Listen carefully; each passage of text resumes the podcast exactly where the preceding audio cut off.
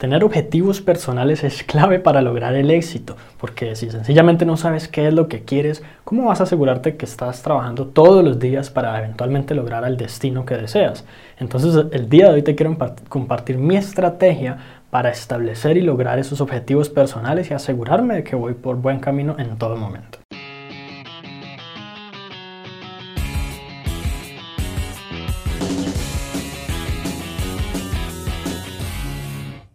Los objetivos personales muchas veces son lo que diferencian a las personas más exitosas de la gente promedio, que sencillamente por alguna u otra razón no logran lo que quieren, no salen de las mismas situaciones una y otra vez y se encuentran cada año incluso planteándose las mismas metas de año nuevo sin necesidad de estarlas logrando todo el tiempo y de que estén actualizándose a sí mismos con nuevos logros. Entonces, ¿cómo podemos nosotros, digamos, tener una especie de filosofía o estrategia alrededor de los objetivos personales que nos permita todo, todo el tiempo y en todo momento progresar. En mi caso, me gusta siempre empezar el año con unos objetivos, digamos, para cada eh, cuarto de año, en otras palabras, para cada tres meses. Son objetivos trimestrales en donde yo, digamos, planteo, primero que todo, planteo la meta final que deseo lograr en el año, ya sea en términos financieros o, cuántas veces quiero viajar en este año, qué tipo de experiencias quiero disfrutar, qué cosas quiero vivir. Y entonces de ahí más o menos organizo las cosas en términos de trimestres. ¿Y por qué trimestres? Porque sencillamente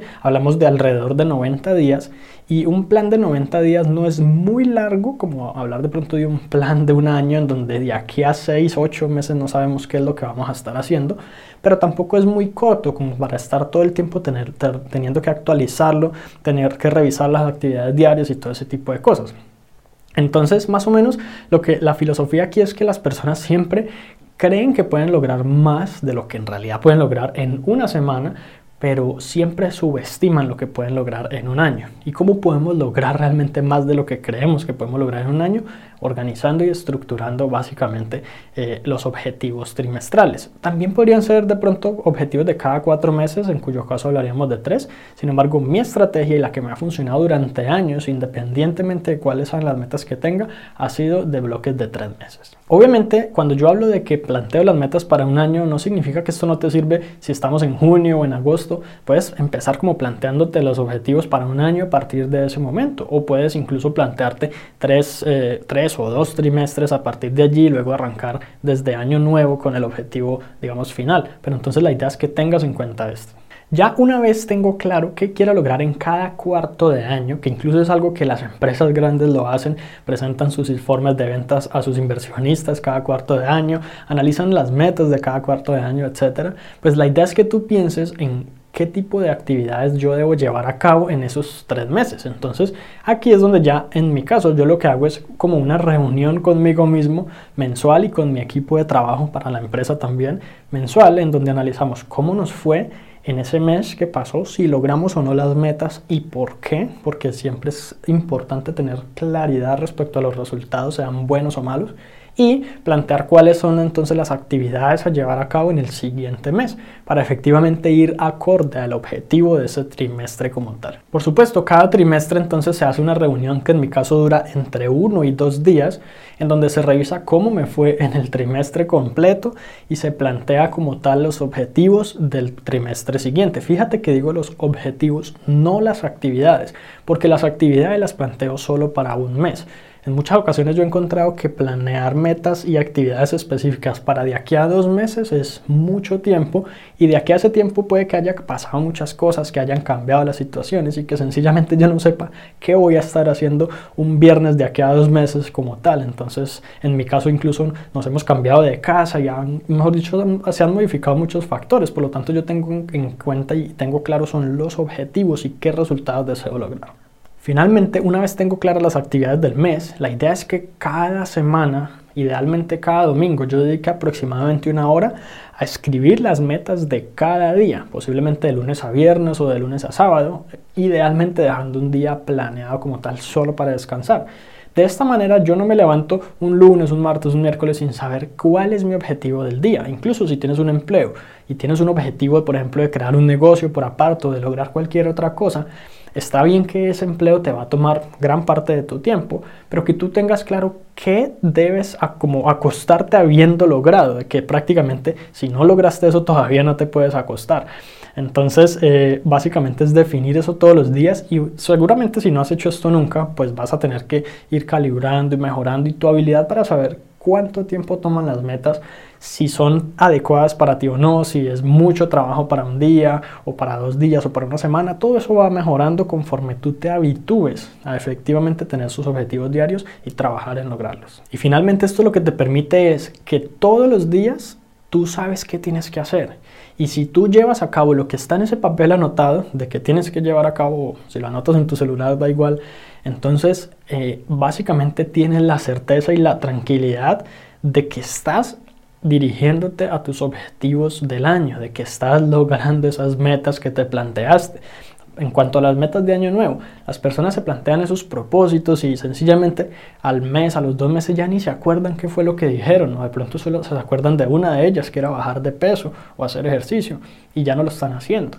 Mientras que con esta planeación tú todos los días sabes que vas encaminado a ese éxito como tal. Así que con base en esta estrategia general, Permíteme darte algunas recomendaciones que en mi caso han sido bastante, bastante útiles. Y la primera de ellas es saber negociar contigo mismo. Si, por ejemplo, tú te planteaste, digamos, una meta que tú considerabas se iba a demorar cinco días, pero la pudiste hacer en dos días, lo que vayas a hacer en esos tres días restantes depende de ti y puedes negociarlo. Muchas personas lo que hacen es que en esos tres días meten la mayor cantidad de trabajo posible para poder sentirse productivos y ser productivos realmente. Pero imagínate que si tú planeabas todo y, sabías que podías lograr tus metas, dedicando cinco días a eso, pues realmente ¿qué tal si te hubieras demorado los cinco días? Entonces seguramente todo hubiese ido de acuerdo al plan.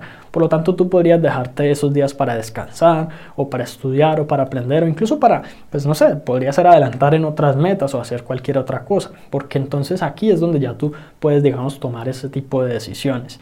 Eh, obviamente para la próxima vez que te plantees la meta, de pronto no vas a decir que te demora cinco días, de pronto cuatro, incluso los tres como tal, pero entonces vas aprendiendo. Esto no significa que entonces si tú puedes demorarte dos días en una tarea que te tomaría cinco, normalmente entonces que tú saques los tres primeros días para descansar. No, esto solo aplica cuando ya lograste la meta y realmente te tomó menos tiempo del esperado. Por otra parte, debes saber que existen tareas intercambiables. Muchas veces nos planteamos que el lunes vamos a hacer esto y el martes vamos a hacer esto otro. Y si el lunes por alguna razón las condiciones no se dieron, eventualmente lo que terminamos haciendo es procrastinando, es postergando, es no haciendo nada, siendo cero productivos. Entonces lo que podríamos hacer en ese caso es algo que se llama la, postergación productiva, la procrastinación productiva, que implica sencillamente para este día dejar una tarea que estaba planeada para después e intercambiarla, moverla con otro día en la que sencillamente quizás las condiciones puedan darse. Muchas veces no logramos lo que nos proponemos porque las condiciones no están allí, no, no nos sirven.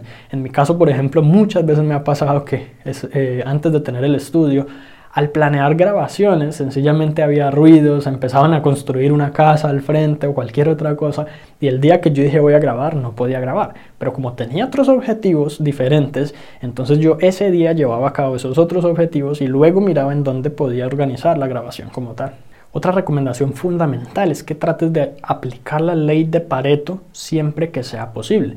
La ley de Pareto básicamente dice que el 20% del, esfuerzo va a producir el 80% de los resultados, o que en otras palabras hay un pequeño grupo de actividades que son las que más te pueden brindar ese éxito que tú deseas. Bueno, y si quieres aprender mucho más sobre la ley de Pareto, también tengo un video como tal al respecto completo sobre todo el tema.